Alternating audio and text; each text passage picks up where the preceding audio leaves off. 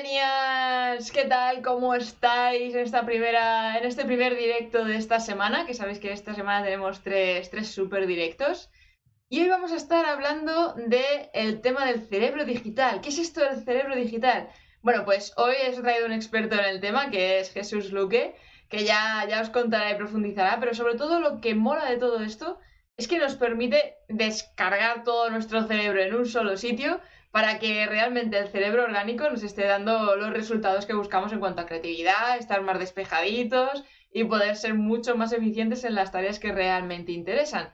Así que tomad papel y boli porque lo de hoy, ya sabes que además yo soy súper fan, súper fan de Notion. Y creo que algo de Notion terminaremos hablando hoy con, con Jesús. Así que no os hago esperar más y doy paso a Jesús Luque. Hola Sara, ¿qué tal? Hola Jesús, bienvenido a bordo. Llévame. Encantado y nada, gracias por, haberme invitado. La verdad que tenía muchas ganas de conocerte y de estar por aquí. A ver quién se une al directo hoy. Lo mismo digo, lo mismo digo. Llevamos ahí ya un tiempito hablando por, por Twitter y la verdad es que me flipa el contenido que haces, el provecho que le sacas a tema de las tecnologías y las aplicaciones. O sea, creo que hoy vamos a tocar temas muy, muy, muy chulos. Pero antes de meternos en faena, Cuéntales, ¿quién es Jesús Luque? ¿Cómo empezó con esto del mundo del cerebro digital? Pues no empezó a ser, o sea, a nivel público no empezó hace mucho porque fue mm, la Navidad del año pasado, creo que fue, de 2021 2022, que dije como que llevaba varios años sin compartir contenido y tal, y dije, creo que tengo ganas de, otra vez, ¿no? De, compartir algo con, pues, con, en Twitter, ¿no? Con lectores que tenía de del antiguo blog que yo tenía. Y, estuve pensando sobre qué, ¿no? Sobre qué podía contar, sobre qué podía aportar. Y veía que, la gestión del conocimiento pues era algo que a nivel de España no, se tocaba, ¿no? No, no se conocía, eh, Notion estaba empezando, que ahora sí está muy de moda, ¿no? Pero en ese momento como que otras herramientas de toma de notas y tal no, no se usaban mucho. Y yo ya llevaba años aplicando pues varios principios, varios conceptos para, pues eso, ¿no? Almacenar tus notas, el reutilizar el contenido que, ves en el día a día y, todo eso, ¿no? Y entonces, poco a poco, pues fui estructurando en la cabeza toda esa idea y la fui compartiendo con, con, pues, con mi audiencia. No, no, brutal. ¿Y cómo es un poquito esa, cuéntanos, cómo va un poco esa gestión del conocimiento, de tomar notas? ¿Cómo podría alguien, vamos a empezar por las bases, porque claro, yo empiezo aquí ya desde lo alto, pero vamos a ir sobre las bases de alguien que quiera plantearse el tema de un cerebro digital o para quién estaría más idóneo el tema de un cerebro digital?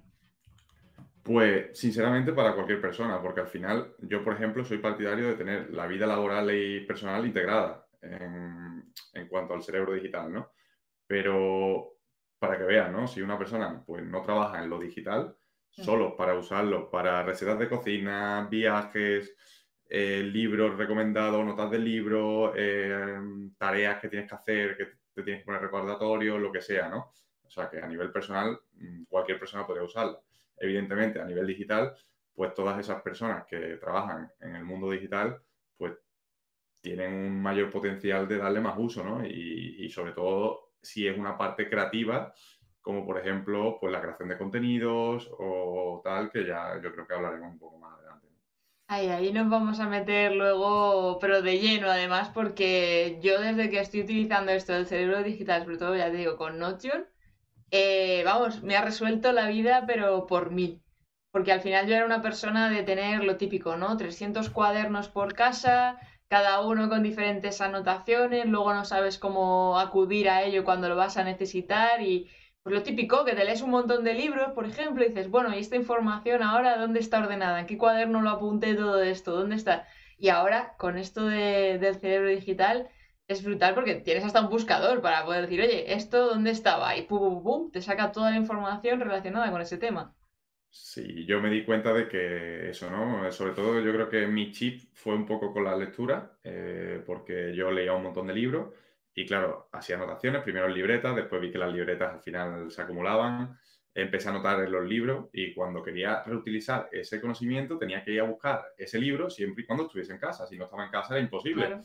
Y si estoy en casa, voy a buscarlo y ahora busca la página donde estaba. Era, era un caos que al final nunca acababa de reutilizar todo ese conocimiento, ¿no? O, los podcasts que escuchaba o, o algún artículo de internet que yo veía que me interesaba y yo decía, vale, ahí lo dejo, lo pierdo, lo guardo en marcadores, que al final marcadores era como un baúl de, de, Sí, sí, como una como, como ver más tarde de los vídeos de YouTube o el guardado de Twitter y dices, sí, luego me lo leeré con calma este hilo y luego si te he visto no me acuerdo. Nunca, nunca. y al final yo creo que es una cuestión de necesidad, ¿no? De que a lo mejor hace 20 años pues esto no ocurría, pero hoy en día recibimos muchísimos impactos de información todo el día, ¿no? Eh, ya no solo de las personas o del trabajo o de la vida real, sino de móvil, notificaciones, eh, contenido, etcétera, etcétera, ¿no? Entonces, el saber gestionar o el saber manejar toda esta información es muy importante, ¿no? Y sobre todo para lo que tú decías, ¿no? Para despejar un poco la mente y aclararla y saber qué es lo que tienes que hacer, ¿no? De hecho, es que casi es una rutina o se puede considerar un hábito el hecho de ir tomando notas o apuntando, volcando absolutamente todo. O sea, yo en mi cerebro digital de Notion llevo un seguimiento de las, del deporte, un seguimiento de la alimentación, un seguimiento de las finanzas, un seguimiento de los proyectos, del contenido. Y claro, llega un punto en que inconscientemente lo tienes muy presente porque claro, te estás metiendo constantemente a hacer esas anotaciones, por tanto ves la anterior, ves un poco esa evolución, ese crecimiento que muchas veces cuando nos marcamos objetivos, sobre todo ahora que todavía estamos al principio de año, de no, no, yo quiero conseguir esto y, voy a conseguir hacer no sé cuántos, cuántas horas o cuántos minutos de ejercicio, o comer así o comer así. Claro, si eso no lo vas anotando y vas haciendo un seguimiento, se te va el santo al cielo, como se suele decir. Sin embargo, con esto, pues vas viendo y vas aterrizando y, y la verdad es que a mí en ese sentido me ha venido brutal. Sí, es que al final aplicaciones tiene infinitas, eh, que depende también mucho de cada persona y de cuáles son sus necesidades. Claro, porque al fin de cuentas, eh, ¿hay algún, alguna otra aplicación para crear este cerebro digital más allá de Notion? ¿O para ti Notion es como el, el máximo? Eh, sí, evidentemente. O sea, yo, por ejemplo, mm, de hecho, cuando empecé a compartir contenido, una de las premisas o una de las formas que quería compartirlo es desde la estrategia o el sistema o los hábitos que hay detrás de ese cerebro digital. Eh, mm, al final me he centrado en Notion porque es la herramienta que mejor se ha adaptado a mí, pero puedes usar cualquier otra. Existen muchas como Roam, Research o... Mm, ¿Cuál era esta otra? Bueno, mm, algunas, ¿no? Y yo, por ejemplo, de hecho, o sea, yo empecé mi cerebro digital en 2017 o 2018 y empecé con Evernote. Y me funcionaba muy bien, es decir, yo con Evernote guardaba todo, lo tenía bien organizado, podía acceder a ello en cuestión de segundos y genial. ¿Qué pasa? Que cuando nació Notion, pues lo probé y vi que tenía mucho más potencial porque había algunas funcionalidades que Evernote cojeaba, ¿no? En, en cuanto a trasladarlo sobre todo a nivel de negocio y centralizar toda la información en un mismo sitio. A mí me pasó un poco también lo mismo. Yo empecé también con Evernote, pero no terminaba. Luego lo compaginaba con Trello, pero claro, se quedaba también corto. Y, pues eso, al final eh, yo empecé con Notion en la época en la que todavía tenías un límite de páginas en el, en el programa premium, o sea, freemium. O sea, que no es que no puedes tener más de X páginas, sino ya tienes que ser pro. Y ahí dolía un poco, porque claro, te venías arriba y decías, hostia, es que aquí podría hacer no sé qué, podría meter no sé cuánto, pero tenías el límite de páginas. Ahora que esto es infinito, bueno, es un bucle de, empezar y no acabar, pero está muy guay porque lo puedes interconectar. O sea, yo tengo conectadas eh, notas de los libros con secciones dentro del propio contenido con el que me puedo inspirar para hacer ese contenido luego para vídeos y tal, y decir, a ver, ¿esta idea de dónde me ha venido? Ah, mira, de esta nota que tomé de aquí, que venía de no sé dónde. O sea, es que llega a ser un submundo que yo creo que ni el cerebro orgánico te permite tener tal conexión de ideas tan tremendamente rápidas. Esa es la idea, eh, de que cuando, por ejemplo, estás tomando notas de un libro, estás creando una nota, ¿no? Una nota, por ejemplo, estamos hablando tú y yo ahora o en una reunión y estás tomando notas y te acuerdas de otra idea o de algo que en su momento escribiste o de alguna referencia, la apuntas, la conectas y cuando entres en esa nota puedes ir de nota en nota y eso para el nivel creativo y a nivel de, de información es brutal. Sobre todo lo he notado a la hora de la parte creativa, porque muchas veces pues eso, estás con el run run de cosas que tienes que tener en cuenta, apuntar, que si productividad, que si negocio y tal, y yo lo vuelco todo en Notion y luego la parte creativa es como voy a guarrear el cuaderno y solamente me centro en guarrear el cuaderno y cuando tenga que recurrir a la parte productiva ya miré luego a, a Notion por ese lado. Entonces viene muy bien también para eso, para tener como esa descarga del estrés, de la ansiedad, de, de saber que en un clic lo tienes absolutamente todo, pero todo, y, claro, avanzas mucho más rápido al final, eres mucho más productivo porque te puedes centrar en una tarea para tu cerebro totalmente orgánico y cuando necesites recurrir a cierta información la tienes a, un clic. Sí, total. Y, además a nivel creativo, eh, yo siempre digo que, la creatividad no nace de, de, una página en blanco, ¿no? Siempre tienes que tener como un punto de partida. Y, bueno, nosotros, en mi caso, ¿no? que, pues, uso mucho el tema de la creatividad para la creación de contenidos, para la newsletter o para lo que sea, ¿no? pues yo siempre parto de un punto de partida y de referencias sobre el que quiero hablar, de otras notas que hice en el pasado, de notas de libros sobre ese tema, de una frase en un podcast que me gustó y la apunté y está conectado con ese tema. Entonces, al final el partir de esa información te hace generar nuevas ideas y, facilita y mucho y agiliza el proceso. Bueno, y más ahora que se le está incluyendo también tema de inteligencia artificial que te ayuda el doble a la hora de, desarrollar las cosas. ¿Tú ya has testeado un poco con la inteligencia artificial dentro de Notion? He testeado un poco, pero todavía a la hora de crear contenido no le he sacado del, eh, de todo el partido, ¿no? Porque por un motivo o por otro, pero al final sí le, que le veo mucha utilidad, pues de cara sobre todo, no solo en Notion, sino ya a nivel web, y pues buscar keywords, por ejemplo, a nivel de SEO, o, incluso escribir un código de programación, que lo puedes hacer, ¿no? Pues todas esas posibles potenciales de uso, ¿no? Son, son increíbles incluso a tirar un poco del hilo cuando te sientes un poco atascado, que dices, he apuntado aquí un título para un vídeo o para un post, pero diablos, no se me ocurre por dónde empezar y poder decir, oye, mira, dame ideas para esto porque no me viene nada. ¡Prum! Productividad a tope. Ya tienes de dónde arrancar y no tirarte dos horas delante del ordenador con el cursor pipi, pipi, que eso a mí me desespera muchísimo.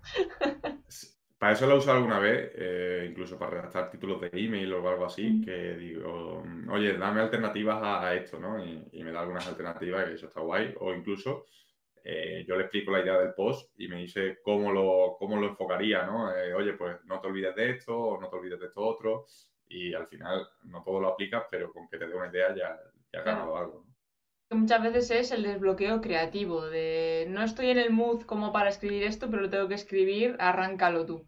Y de ahí luego ya echarle un poco de, creatividad y estirarlo. A mí eso me parece brutal. Yo aún todavía estoy en la lista de espera. A mí todavía no me han dado el acceso a la inteligencia artificial de noche. Estoy deseando pillarle porque estoy bastante enganchada a todo lo que es inteligencia artificial en general estoy ahí desdeando con los grafismos y los textos y todo esto y la verdad es que me está gustando bastante, así que Notion ya no me quiero ni imaginar cómo va a funcionar todo esto. Pues en el capítulo de hoy, lo que sea, dejas el enlace tuyo de abajo para que la gente que todavía no tenga la inteligencia artificial en Notion, porque se, que se apunta a la lista de espera con tu enlace y seguro que avanzas puesto. Ah, mira, eso es un buen truco. Esa no me la sabía yo. Pues nada, ahora lo dejaré. Te lo en nada. ahora lo dejaré. Y para alguien que quiera empezar a crear su cerebro digital a la hora de crear contenidos, ¿qué le recomendarías que se organice? ¿Cómo estructurar? Vale, eh, yo siempre me gustaría, o sea, me gusta recomendar eh, o me gustaría, o sea, me gusta decir que para empezar tiene que ser lo más simple posible, porque si metemos complejidad, al final acaba yendo a la basura, ¿no? o tú acabas dejándolo porque al principio que hay una fricción para empezar a aprender y coger el hábito, si encima tú le metes complejidad, es cuando ya te caes para atrás, ¿no? Y, para mí lo más simple o lo más fácil que puedes empezar a ver resultados es tomar notas. Eh, ya lo siguiente vendrá después. Lo primero es tomar notas cada vez que se te ocurra una idea, cada vez que ves un artículo que te ha gustado, cada vez que estás leyendo un libro y hay una parte que tú la quieres relacionar con un concepto, ¿no? Pues lo apuntas. Y vas tomando notas, vas tomando notas, vas tomando notas. Y el siguiente paso es, vale, ya tengo 25 notas, ¿cómo organizo esto, no? ¿Qué, hago, no? ¿Cómo, ¿Cómo monto un espacio de trabajo que pueda eh, trabajar bien, saber dónde están las cosas, etcétera, etcétera, ¿no? Entonces, hay que ir poco a poco, pero el primer paso siempre es tomar nota. También para irse familiarizando un poco con la app. Mira, por aquí dice Esteban que muy buen consejo que es simple, pero para que sea útil. Ya que al final es que la simplicidad y la sencillez es. Porque además es que tema Notion está muy guay cuando le coges el truco, pero es tan amplio y te permite tantísima creatividad a la hora de estructurar esos formatos, esas páginas, ese cerebro digital que como la curva de aprendizaje es un poco más compleja de lo que puede ser a lo mejor un Trello o un Evernote. Porque claro, al final te da tantísimas opciones y tantísima variedad que dices, ¿por dónde tiro? ¿Qué me compensa más? ¿Esto cómo lo podría estructurar aquí y allí? Y, a lo mejor tienes que estar cambiando la plantilla mm, tres o cuatro veces porque empiezas de una manera y dices, ay, pero es que molaría añadirle no sé qué, que me pudiera hacer esto otro. ¿Cómo podría hacerlo? ¿Cómo podría aplicarlo? Y tal. Y ir poco a poco dándole y moldeándolo a tu forma de pensar, porque es que lo guay que tiene esto es que no nos está patrocinando Noche ni nada, pero es que para mí es que es brutalísimo. Es el hecho de, de que tú lo puedes estructurar según tu forma de pensar y procesar la información. Porque claro, una plantilla de Notion, de ese cerebro digital, no tiene por qué ser igual de útil para mí que para alguien a quien se la comparta, por simplemente el hecho de las conexiones que haga a la hora de procesar esa información. Total, yo de hecho por eso no, me suelo centrar en dar plantillas o en enseñar algo concreto, sino más allá, ¿no? Sino la filosofía o, o los hábitos que hay detrás y después ya tú lo aplicas como tú quieras, ¿no? Y, y con respecto a. Iba a decir algo con respecto a lo otro, pero no, no, no, no, no caigo ahora mismo, así que ya se me ocurrirá. Luego volverá. En tema de la filosofía y los hábitos, ¿qué sueles aconsejar en ese sentido? Pues ahí, digamos que hay como yo, o sea, yo como lo separo en cuatro, en cuatro hábitos, por así decirlo, cuatro hábitos más globales. El primero es el de capturar toda la información que, que, tú creas que sea útil, que no quieres que se pierda, que, que que vas a poder reutilizar en un futuro. Esa, esa, parte también de, no solo de capturar, sino de documentar, ¿no? Yo, por ponerte un ejemplo, eh, bueno, con las declaraciones trimestrales de Hacienda, pues de un trimestre a otro se te olvidan, ¿no? Cómo hacerlas, ¿no? Pues al final eh, tengo un proceso de cómo lo hago eh, y cada vez que llega el trimestre, pues lo único que tengo que hacer es abrir los Notion y ponérmelo al lado y seguir las instrucciones, ¿no? Entonces, eh, no es solo capturar contenido de otros, sino tú mismo de cosas que has hecho o de experiencias tuyas, ¿no? Una receta de cocina o lo que sea. Aprendizajes también de, pues yo qué sé, yo por ejemplo, es que casi voy a compartir mi Notion porque esto va a ser mucho más gráfico a este paso. Eh, porque yo, por ejemplo, para el tema de YouTube, cuando veo alguna cosa que funciona y llevo mucho el seguimiento también de, oye, mira, este vídeo ha funcionado, ¿por qué ha funcionado? ¿Dónde ha habido el pico? ¿Dónde ha habido más atención? Tal, para luego hacer un estudio concreto de, oye, pues a la gente le está molando más este tipo de temas, o las introducciones se las salta a todo el mundo, o tal. Y, al final también es eso, el, el qué estás sacando tú en conclusión de todo lo que haces. Pero claro, requiere que tengas ese hábito de estar anotando, apuntando, que además ahora con la automatización esta que ha salido, que no sé cómo se le llama, el recurrente, de que tú le pones todos los días a tal hora que me aparezca una nueva celda ya con todo colocado y tal. Y es como que ya te obligas a, venga, que hay que rellenar esto hoy.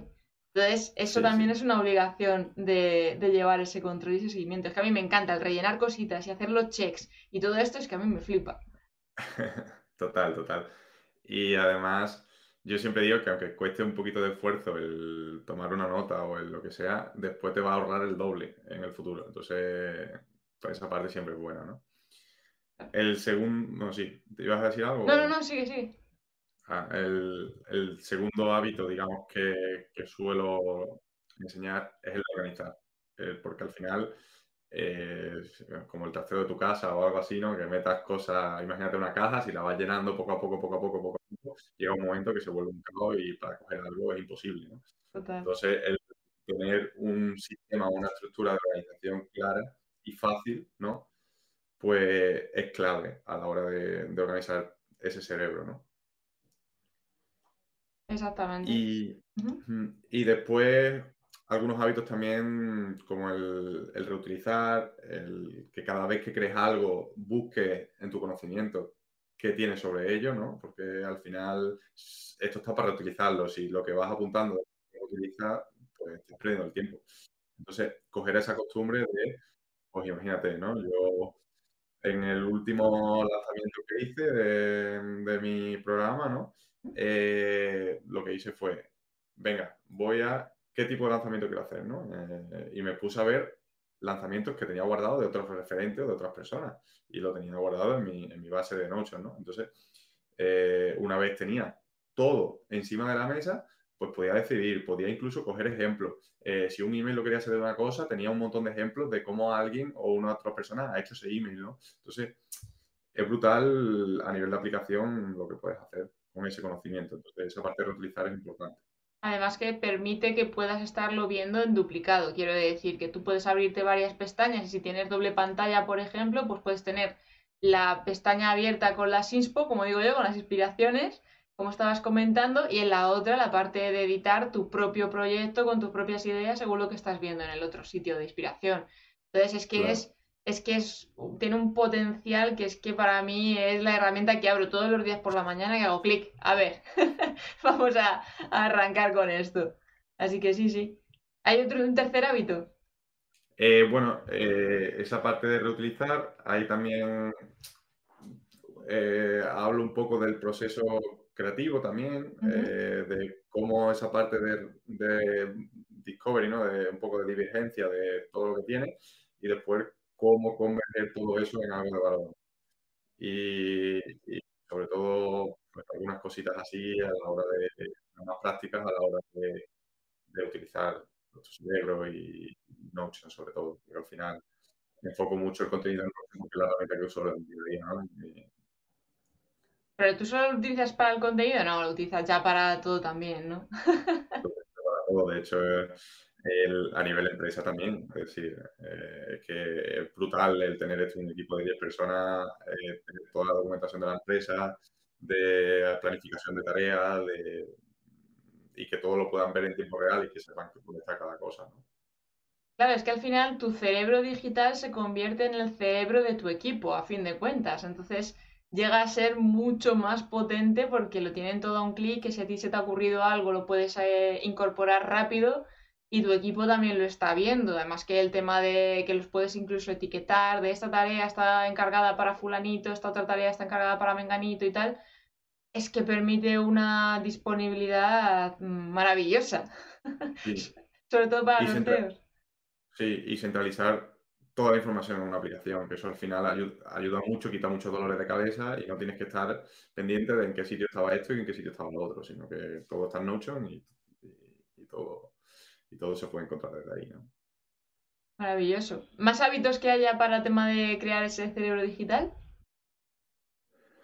Pues ahora mismo así a nivel global no se me ocurre. Si vamos hablando sobre algo, seguro que pongo ejemplos y, y, también, también está guay, ¿no? ¿Cuáles son las herramientas así que más consideras que pueden ayudar a la hora de, o sea, dentro del propio Notion, porque ya hemos visto que es la app potencial en esto, eh, la herramienta sí que más, o, la sección más útil dentro de ese, cerebro digital? Bueno, eh, yo creo que está un poco todo interconectado, es decir, sería complicado decir eh, una parte en concreto. Al final, yo, mm, digamos que sigo el método de organización o de cómo gestiono un poco mi cerebro mm, con un sistema que se llama PARA, que lo creo un tío que se llama Tiago Forte, que es un crack. Y que se divide en proyectos, que son los proyectos que están en el día a día, por así resumirlo. Áreas, que es como las tareas recurrentes, por así decirlo, de tanto tu vida laboral como tu vida personal. Recursos, que es como una biblioteca, mm, pues lo que estábamos hablando antes, ¿no? De ejemplos de lanzamientos, ejemplos de referentes, eh, notas, de lo que sea. Pues como una biblioteca donde tú puedes acceder a cualquier información o, cualquier referencia que tenga de otra persona. Y la parte de la última, de para, eh, la segunda A, es de archivos, que es como una papelera para tener ahí las cosas inactivas, que, que no las quiere. Entonces, lo potente es que está ordenado de mayor a menor frecuencia de uso y te pasas el día pues, en los proyectos o en las áreas, ¿no?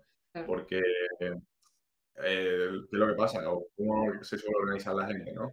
En el ordenador, pues empieza a poner carpetas de todo tipo, al final tienes un montón de carpetas en el escritorio, que algunas las usas, algunas llevas años sin usarlas, y, y tienes mucho ruido, ¿no? En tu día a día. Entonces, esto intenta simplificarlo esa parte. Además es que se recomienda que sea lo más minimalista posible esa primera página de inicio, que también es verdad que hay muchos tutoriales de, mira, ¿cómo la puedes adornar? ¿Cómo la puedes decorar? Mm. no, no, es que me estás provocando ruido. Yo lo que voy es la simplicidad de hacer clic e ir a, foco directo.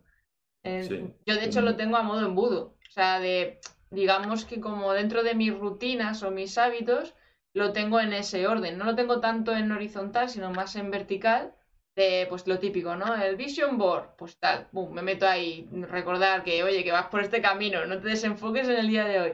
Luego la agenda, luego los proyectos, el no sé qué tal, para hacer el repaso del día, porque muchas veces con la aceleración hay, hay cosas que se te pueden ir escapando. Entonces yo lo tengo como en paso 1, paso 2, paso 3, paso 4, porque si me lo distribuye en horizontal, sí que tiendo a dispersarme un poco más. De, ah, cuántas cosas tengo que hacer, que entre proyectos, áreas y no sé qué. ¿por dónde voy? Y sin embargo, así tengo muy claro el día. Yo abro mi página de inicio y hago tu tu tu Vision Board, ¿vale? Recuerda que vamos para acá y pum, pum, pum, pum. también es que es lo guay que se puede. Pero cuanto más sencillo y simple, muchísimo mejor. Sí, eh, al final depende mucho también de las necesidades de cada uno, ¿no? Y lo de simple, que me acabo de acordar lo que iba a decir antes, que no, que no, que se me fue, y, era eso, ¿no? Que, he trabajado con, con, muchos clientes que le han montado un espacio de trabajo en Notion o lo que sea, y al final el tener miles de, bases de datos cruzadas, el ver cosas súper complejas, eh, porque Notion puedes abarcar muchísimo, ¿no? A nivel de complejidad. Y, y nada, o sea, es que al final la gente no lo usa o, no, o no, les, no, no, le da valor a eso, ¿no? Eh, cuanto más simple, yo uso las menos bases de datos posibles, el que sea una página en blanco con tres checkbox o algo así es súper útil. O sea, al final hay que ir más a practicidad que a que mira qué guay lo que he hecho. Exactamente, exactamente. Mira, te pregunta por aquí Esteban que cómo logras inbox cero. Aún me está costando trabajo, pero recuerdo que algo compartiste hace tiempo. Sí, sí. Eh, bueno, hace dos o tres semanas creo que hice, o hace un mes, hice, he hecho como un tutorial de inbox cero. Para quien no lo conozca, digamos que es como es una, bueno, digamos, es un sistema para gestionar tu email, ¿no? Y que se basa en, tú solo tienes una única bandeja de entrada, es decir, que si tienes cinco emails, tienes que redireccionar todo a un mismo sitio, o si tienes la típica pestaña de promociones social, pues se va todo fuera, solo una pestaña con mensajes no leídos. Y tienes que tener en cuenta que todos los mensajes son importantes. Y va leyendo de uno en uno, de uno en uno, y en función de lo que tengas que hacer, pues lo hace o lo delega o lo pospones. Pero ya no lo pospones en el email o no lo dejas como no, leído, como leído para más tarde, sino que te lo planificas en tu gestión de tareas o lo que sea. Y yo al final es algo que solo una vez al día. Eh, a lo mejor al final del día reviso todos los emails que tengo. Si en ese día pues tengo mucho pues, y no me da tiempo, pues no pasa nada, ¿no? Soy un poco flexible. Pero es cierto que al final de semana, los viernes, sí, quiero, sí me gusta dejarla a cero, ¿no? Como es para desconectar la mente y ya volvemos el lunes. Como me ayuda. O sea que tú con el correo electrónico lo que estás haciendo es una matriz Eisenhower. Coger lo importante y urgente, lo importante no urgente, tal, tal, tal, y eso luego lo trasladas a según qué tareas eh, dentro de tu propio de tu propio cerebro digital. Porque no es que tengas sincronizado el Gmail o el mail con el cerebro digital, sino que en doble pantalla lo vas Sí, y si tengo algo que apuntar, eh, lo apunto. Es decir, no, no lo tengo sincronizado. Bueno, lo único que tengo es la típica extensión que te captura el contenido, que si veo que es un email o una newsletter que me ha gustado y que me, ha inspirado, que puedo reutilizar en el futuro, la guardo y se mete en la carpeta de recursos, de recursos eh, pues para poder utilizarla en el futuro. Ok, ok, mira, yo ese, ese truco no le conocía como inbox cero, así que otra cosita ahí a aprender nueva. Sí, es muy aplicable y sobre todo te, da tranquilidad de que, primero, de que ves todos los correos, porque al final el tener una bandeja con 1027 correos no sirve de nada, es ruido. Entonces va un poco por ahí, ¿no? De eliminar el ruido y, de suscribirte de todo tipo de promociones que, al final lo que hacemos es borrarlo y, a la semana siguiente lo volvemos a borrar. ¿eh? No tiene sentido, oye. Eh, a mí me dijeron, yo siempre se me ha quedado esa frase, ¿no? De que no, imagínate, que estás en fábrica y cae agua de un grifo. Pues no es más limpio el que pasa la fregona todos los días y limpia el agua, sino el que corta de raíz el problema, ¿no? Y que ya no salga más agua. Pues va un poco por ahí. O sea, que es que realmente es un... O sea, tú a la hora de trabajar con los clientes vas mucho más allá, por lo que estoy viendo, porque aplicas la productividad a todo el entorno. No es toma, este es tu cerebro digital, sino que también hay como una cierta de educación, digamos, de, oye, mira, esto te viene bien hacerlo de esta manera, por ejemplo, lo que hablamos del inbox cero, y esto otro para gestionar las reuniones, ser mucho más efectivo y mucho más productivo. Eh, sí, no. Eh, muchas de las cosas, por ejemplo, lo de inbox cero lo aplico para mí mismo. Es verdad que lo he compartido con, con mi newsletter y tal, pero sí que es verdad que al final cuando trabajas con un cliente hay un proceso de educación, ¿no? Y, y poco a poco esas cosas que tú crees que o que ves que la otra persona peca más o que puede mejorar mucho, ahí sí vas metiendo esos, esos pequeños conceptos para que, para que mejore esa parte. Y que vayan en consonancia con el cerebro, ¿no? Digital, porque al final para mí es como el centro de todo como que todo tiene que ir ahí en su cajoncito, que eso es lo, maravilloso para que cuando pueda, tengas que recurrir a ello digas, hostia, espérate que esto estaba aquí, esto está aquí. Sobre todo que mentalmente sepamos en qué, en qué espacio está, que muchas veces lo que decimos, empezamos a añadir pestañas, páginas y espacios y al final luego dices, ¿y esto dónde lo guarde? ¿Esto qué correspondería más? ¿A este cajón o a este cajón? Entonces, eh, el tener también las cosas. Claro, claro. Eh, pero ¿el sistema cómo sería? ¿Lo que hemos estado hablando antes o habría otro tipo de, de sistemas? No, el sistema de organización que uso es para, y es más o menos lo que hemos estado hablando antes, pero un poco a nivel más profundo. Y para trabajar con los clientes, ¿cómo lo, te, sientas con ellos? ¿Les preguntas un poco cómo se quieren organizar? ¿Cuáles son las áreas en las que quieren potenciar más o cómo? Pues, ¿qué hago? A ver, que se me ha desconectado Creo que te escucho, ¿no? Ah, ¿Me escuchas? Sí. Sí, te escucho, te escucho, sin problema. Mm, lo que suelo hacer eh, con los clientes es primero una, tengo como una llamada de como si vas al doctor, ¿no? Y empieza a contarte cosas, empieza a contarte cosas, empieza a contarte cosas y yo apunto y veo qué síntomas, o bueno, cuáles son sus síntomas y cómo puedo solucionarlo, ¿no? Entonces, es un poco, uso un poco esa filosofía y al final el tema de crear un espacio de trabajo en Notion o el, crear un cerebro digital, tanto a nivel laboral, algunos me lo han pedido para nivel laboral, otros para laboral personal, eh, es, muy personal, ¿no? Valga la redundancia, pero al final depende de cada persona. Entonces, hay una parte de ver cuáles son tus necesidades y qué te gustaría tener a mano. Porque a mí a lo mejor me gusta tener a mano eh, cuáles son mis prioridades del día, eso lo quiero tener siempre a mano eh, prioridades de la semana y prioridades del día. Pero hay otras personas que, que, no, que lo que les gusta más son controlar sus hábitos, por ejemplo. Yo no suelo controlar mis hábitos o las cosas, ¿no? Eh, que depende, ¿no? De cada persona y de, y de lo que hace en su vida.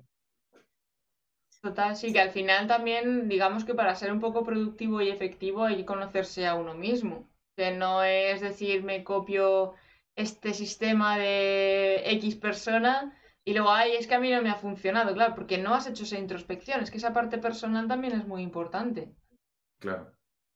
Eh, y no es importante solo a nivel tuyo, también a nivel de aplicación. Es decir, muchas personas pecamos en, oye, mira, este lo está haciendo, qué guay, voy a replicarlo. Pero es que a lo mejor no es lo mismo que te va a valer a ti o no es lo mismo que la idea es que tú te inspires para tú aplicarlo a tu forma, no copiarlo porque al final cada persona, como hablamos, ¿no? igual que a nivel de aplicación. Hay gente que se descarga mucho por descargar y a lo mejor no es la aplicación que mejor le conviene. Totalmente. Al final es, es, intentar personalizarlo y lo que decíamos, ¿no? Volcar ese cerebro. Y si no sabemos cómo funciona nuestro cerebro, pues de qué, qué vamos a volcar ahí. Total. ¿Y qué hábitos productivos? Porque sobre todo el tema de almacenar nuestro conocimiento también va un poco por el tema de lo que decimos, ¿no? De esa productividad. ¿Qué sistemas productivos aparte del para le, recomiendas a la hora de trabajar con ese cerebro digital? Pues yo al fin, o sea, no tengo así alguno muy claro, sino que al final es una mezcla de muchos que he ido aprendiendo y aplicando. Así algún consejo más que se me ocurre a priori es un concepto que, se llama eh, MIT, que es como Most Important Task. Entonces, cada día eh, decir, oye, ¿cuáles son las dos, tres cosas que tengo que hacer sí o sí y que si las hago y después me pasa cualquier cosa, imagínate, y ya no puedo trabajar desde mediodía o lo que sea, estoy satisfecho con el, con el día a nivel productivo, ¿no? Y, cuando tú partes de que tú apuntas eso, te enfocas mucho más. E intentas acabar esas tres cosas lo antes posible. Y una vez la acabas, oye, después ya te pones con el email, te pones con lo que quieras, pero tú ya estás satisfecho cuando acabas el día, ¿sabes? Porque has avanzado en tu objetivo o en lo que quieres conseguir esa semana. ¿Qué pasa si no lo hacemos? Que abres el email, te mandan una tarea que a lo mejor no es tan importante o es para dentro de dos semanas y te pones con ella, después avanzas en una cosa o tienes una reunión, después otra cosa y cuando acabas el día te das cuenta de que, no has avanzado o que no has hecho lo que querías hacer. Entonces, ese concepto a mí me ayudó mucho a tener claro o, a tener foco en el día a día. Que muchas veces no es el hecho de a lo mejor hacernos el time blocking de agendarnos hora por hora, de oye, mira, tengo que tener la agenda súper llena, sino el hecho de tener las tareas principales que más te van a acercar al objetivo al que quieres alcanzar, porque lo que decíamos al principio de la charla, ¿no? Que estamos llenos de input, de motivaciones, de información, de que ahora te escribe uno por WhatsApp, oye, que necesito que me mandes no sé qué, otro por mail de, oye, que es que mira, descárgate esto otro. Y es como que tenemos como la educación de, de decir, no, lo tengo que hacer ya porque me lo están pidiendo. No, espérate que tengo otras tareas previas que tengo que terminar y esto no es tan urgente como para tener que estar aplazando, que luego al final llega al final de año y decimos, leches, ¿y mis objetivos dónde están? pues te los has ido dejando en esas pequeñas miguitas de tareas que te han ido surgiendo a lo largo de los días, por no tener las cosas claras. Sí, al final también em, tenemos muchas distracciones y, hay una espiral de impaciencia, de, por ejemplo, te escriben un WhatsApp, ¿no? Y tú a lo mejor le contestas en un día y es como, mira este que me ha contestado en un día, ¿no?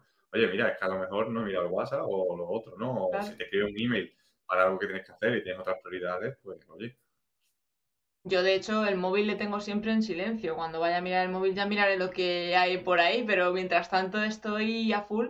Porque otra recomendación que tú harías a la gente a la hora de organizarse esas agendas y esa productividad, eh, prepararse la semana de alguna manera, vivir un poco en el día a día.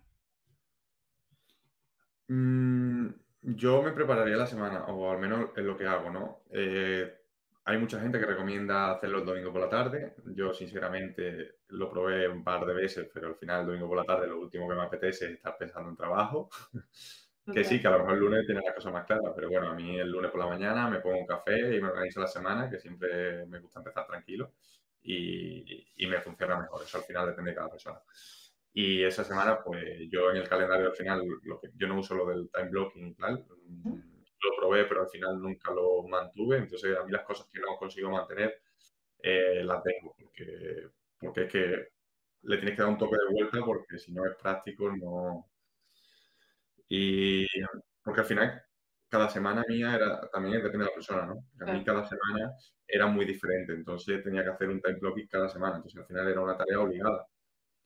Y, y yo al final lo que decidí es el calendario solo lo uso para reuniones y citas, que si me llega una, tengo, yo no, no, lo miro, pero me llega, o sea, lo miro a principio de semana y ya más o menos tengo en mente qué es lo que tengo cada día. pero me llega una notificación y, y ya está. Y ahí es lo único que tengo notificaciones para las reuniones. Y, después, a nivel de día, pues tengo las prioridades del día y, y tal. Que también a principio de semana, cuando estoy planificando la semana, lo que hago es, venga, esta semana, ¿qué tres cosas tengo que adaptar sí o sí? ¿no? Y hago el mismo concepto, pero a nivel semanal. Yo hago un poco también eso, pero sí que tengo el time blocking. Me costó aplicarlo, pero porque al final yo lo que hago es por proyecto. Es decir, al final tengo tantos proyectos que si no les busco un hueco a lo largo de la semana, no, no avanzo. Entonces, como que esas dos horitas tal, reservadísimas a tope al proyecto X o tema de horarios cerrados a tema de clientes, porque también muchas veces como que nos amoldamos demasiado el horario de los demás y luego dices, ¿y lo mío? ¿Qué pasa con lo mío? ¿Y mi tiempo personal? ¿Cuándo me dedico yo a ir al gym? ¿Cuándo me dedico yo a...?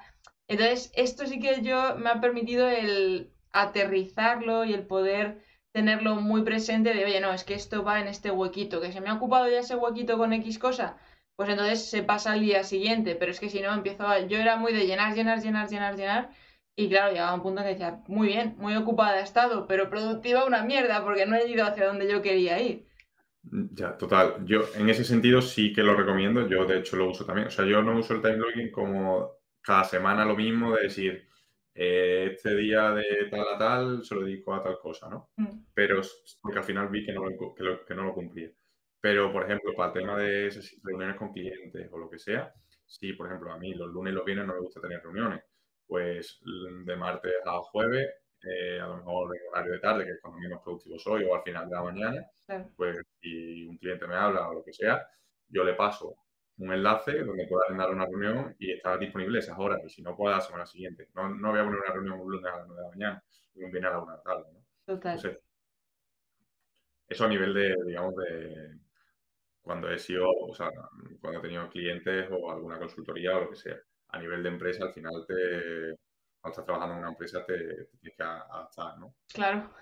Sí, pero lo que tenemos los freelance, que también es muchas veces lo que les pasa a los creadores de contenido, es que al ser nuestros propios jefes y no tener alguien, como quien dice, metiéndonos presión, nos cuesta el organizarnos, que me pasa muchas veces cuando tengo asesorías con emprendedores o marcas personales que quieren empezar a crear contenido en YouTube mayormente el mayor agobio que tienen es no me da tiempo, no sé en qué momento grabarme los vídeos, no tengo tiempo de ponerme a editar, no tengo tiempo, no tengo tiempo, pero luego empiezas a rascar, dices, ya, es que estás dedicando, perdiendo, entrecomillado, tiempo en esto otro en lugar de estar grabando, por ejemplo, o si te marcas un determinado timeline, que además esto en tema de productividad, eh, la ley de Parkinson creo que es que, suele decir el hecho de que vamos a alargar una tarea tanto tiempo como tengamos para hacerla, pues claro, dices, bueno, es que el vídeo no me corre prisa, me corre más prisa mandar este mail, ya lo haré mañana, ya lo haré mañana, y al final nunca se hace.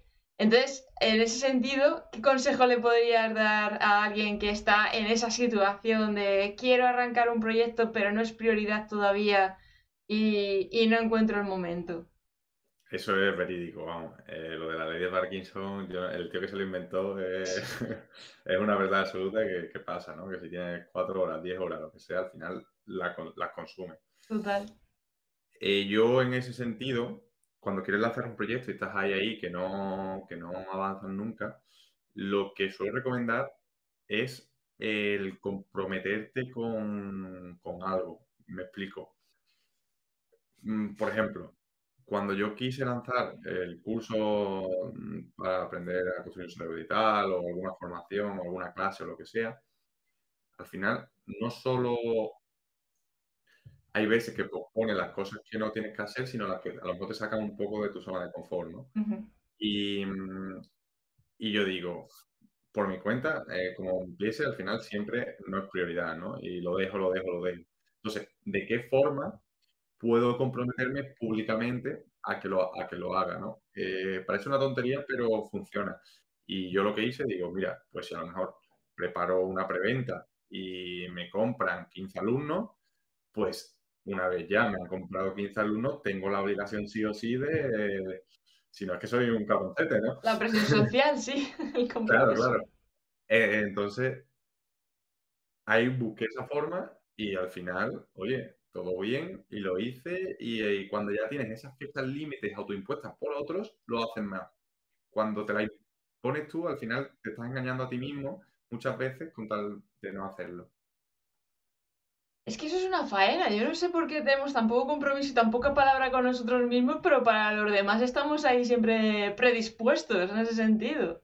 Sí, entonces, con cualquier otro ejemplo, a lo mejor, o sea, no tiene que ser una preventa, ¿no? Pero no, no, sí, con cualquier proyecto. Contárselo a alguien. Eh, quedar con alguien en tal fecha para, para enseñárselo. Imagínate que quiere crear, yo qué sé, una landing page, ¿no? Pues habla con alguien y le dice, oye, que en dos semanas quedamos, te lo enseño y me das feedback. Pues solo el hecho de que hayas quedado con esa persona en dos semanas, ya te pones esa fecha límite y es como no quieres quedar mal, ¿no? Ante esa persona por eso yo creo que también muchas veces la gente comparte en las redes sociales el proyecto y lo empieza a, mover y decir, oye, que voy a lanzar esto, que voy a hacer no sé cuánto. Ya es como, ya lo he hecho público, ya la gente me va a presionar, me va a andar preguntando, ya lo tengo que tener hecho sí o sí.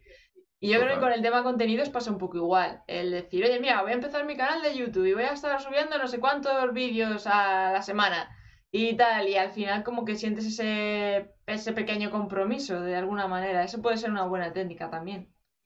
Porque al final la mente nos juega muy malas pasadas pensando siempre que no somos capaces, el síndrome del impostor, es que no tengo el material todavía idóneo, es que y al final excusas, excusas y no, no se arranca. Es así, es así. Eh, aquí hay una, Marina Díaz, no sé si la conoces, pero mm. eh, tiene una charla y hablas muy bien sobre todo este tema de posponer las cosas y ella lo asemeja siempre a, que, a un alien, ¿no? Y es que como que se te pone en la cabeza, te tapa y no puedes ver lo demás, ¿no? Y que es importante saber identificarlo de, oye, si, ¿por qué lo estás posponiendo, ¿no? ¿Qué, qué hay detrás de, oye, lo hago mañana? Y así pues puedes actuar sobre ello, porque si no es como te tapa y no lo hace y otro día más. ¿no? Tal cual, que además es que el tema de saber cómo gestionar el conocimiento también nos puede ayudar a esto, porque muchas veces ese bloqueo viene de ¿y de qué hablo? ¿y qué digo? ¿y cómo lo estructuro?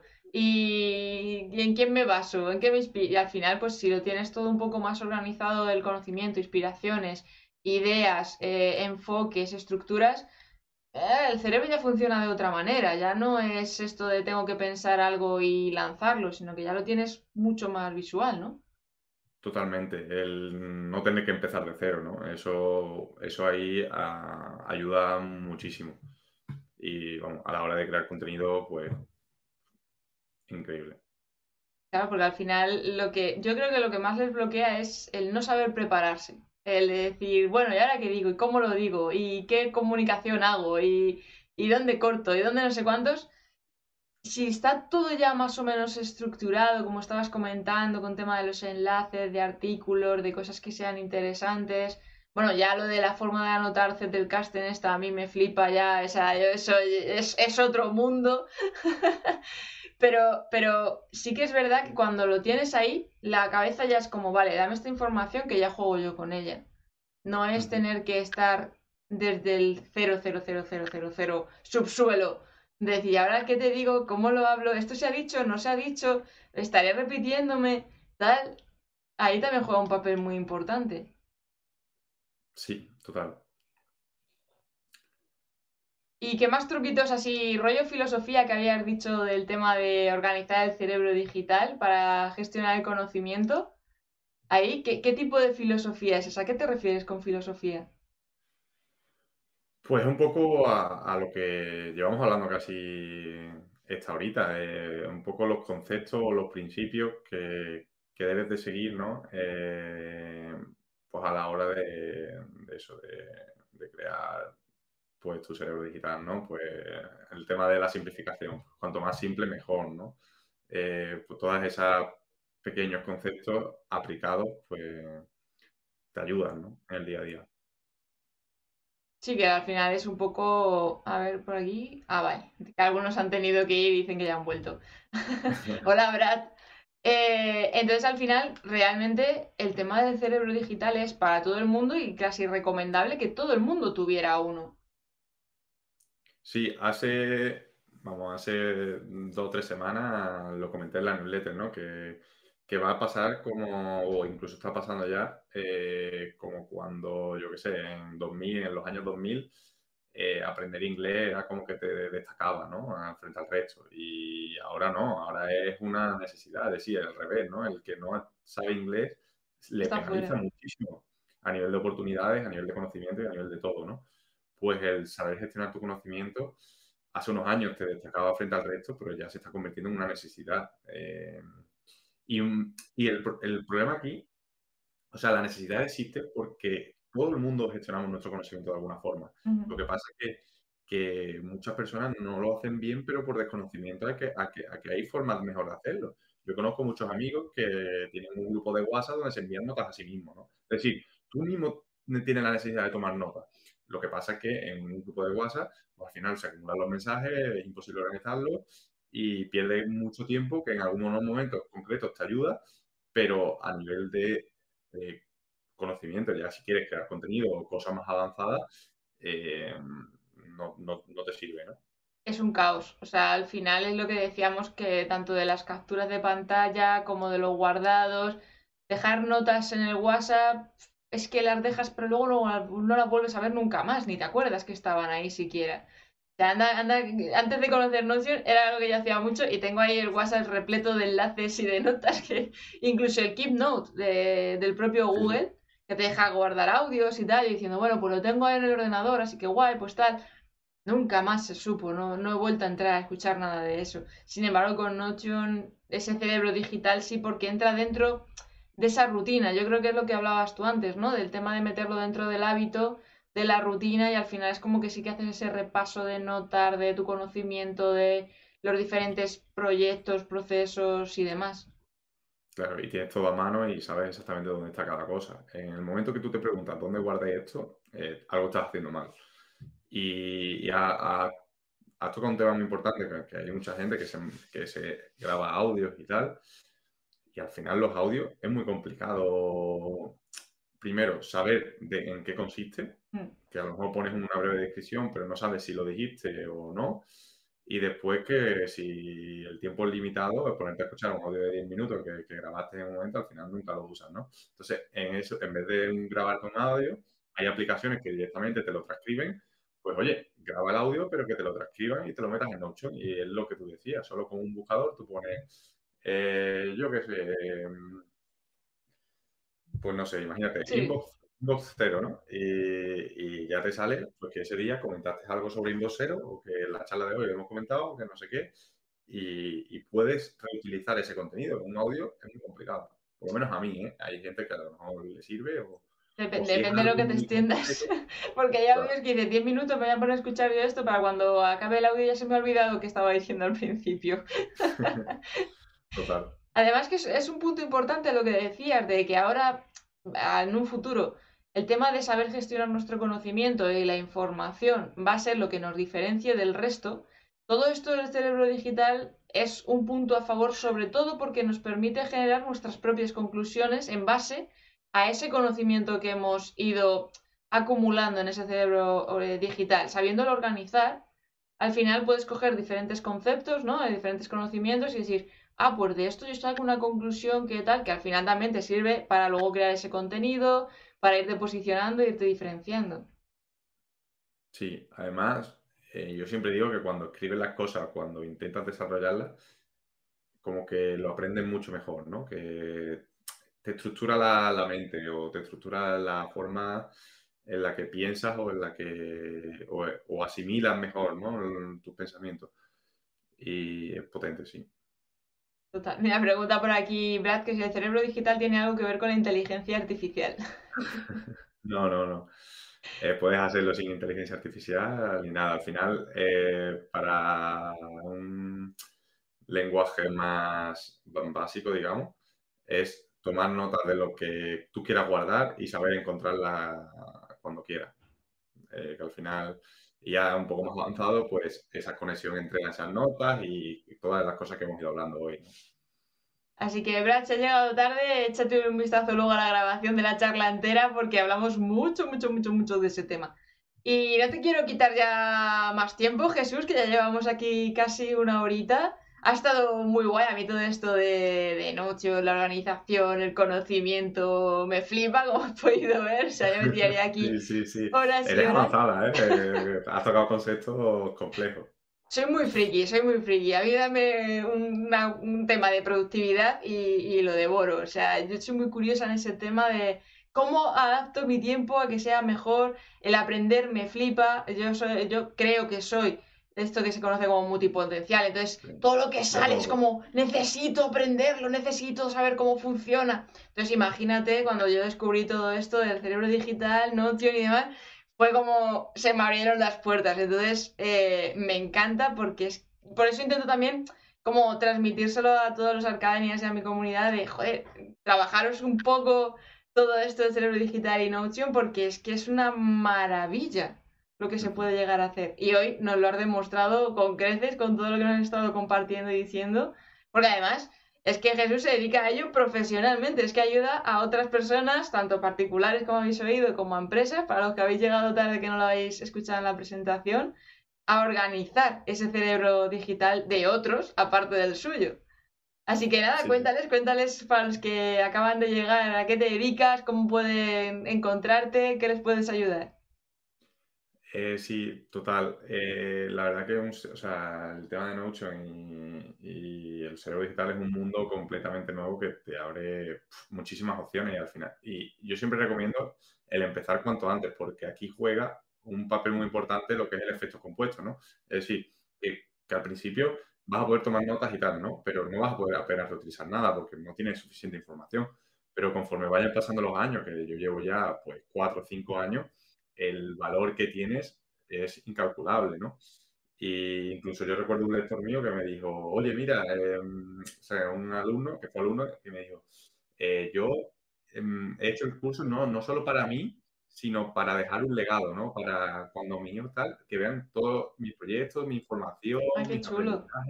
Y, y nunca lo había visto de esa forma y digo, ostras, pues qué guay, ¿no? Es que al final es una forma de tener, pues, toda tu vida en un sitio, ¿no?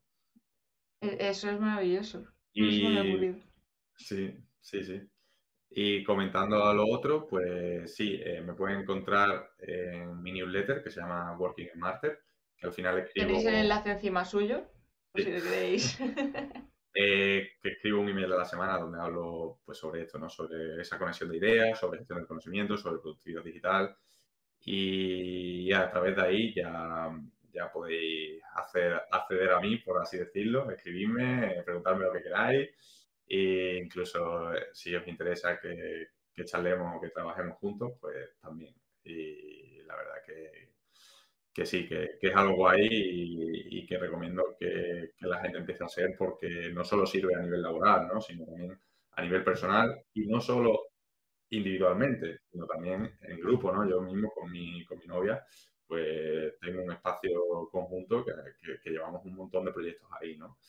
Pues tener toda esa información ordenada, que sepa dónde está y, y accesible, te ayuda en tu día a día. Sí, porque además yo creo que te he visto una publicación en la que tienes hecho ese cerebro digital para organizar viajes y demás, y que entre los dos vais a ir aportando información y, oye, mira, pues he visto esto, ah, pues mira, he visto esto otro tal, y he pensado que podríamos hacer esto otro tal. Y entonces, claro, sí. eso es brutal, porque además en el formato gratuito creo que se puede compartir con alguien eh, página, ¿no? No es necesario que sea el pro como a lo mejor en las empresas, que es un equipo mucho más grande. No, a nivel de invitado eh, se puede compartir mm, fácilmente. Eh, es verdad que el plan gratuito en Notion tiene la limitación del tema de que no puedes subir muchas imágenes y tal, pero es suficiente. Yo tengo el Pro, pero vamos, que, que es súper bien, que merece la pena. Creo que son 30, 40 euros al año, o sea que En tal para todo caso... lo que lo uso, creo que es poco. En tal caso, vamos, aunque lo hicieran ya obligatorio de pago, yo también me tiro de cabeza por ese precio, no me fastidies.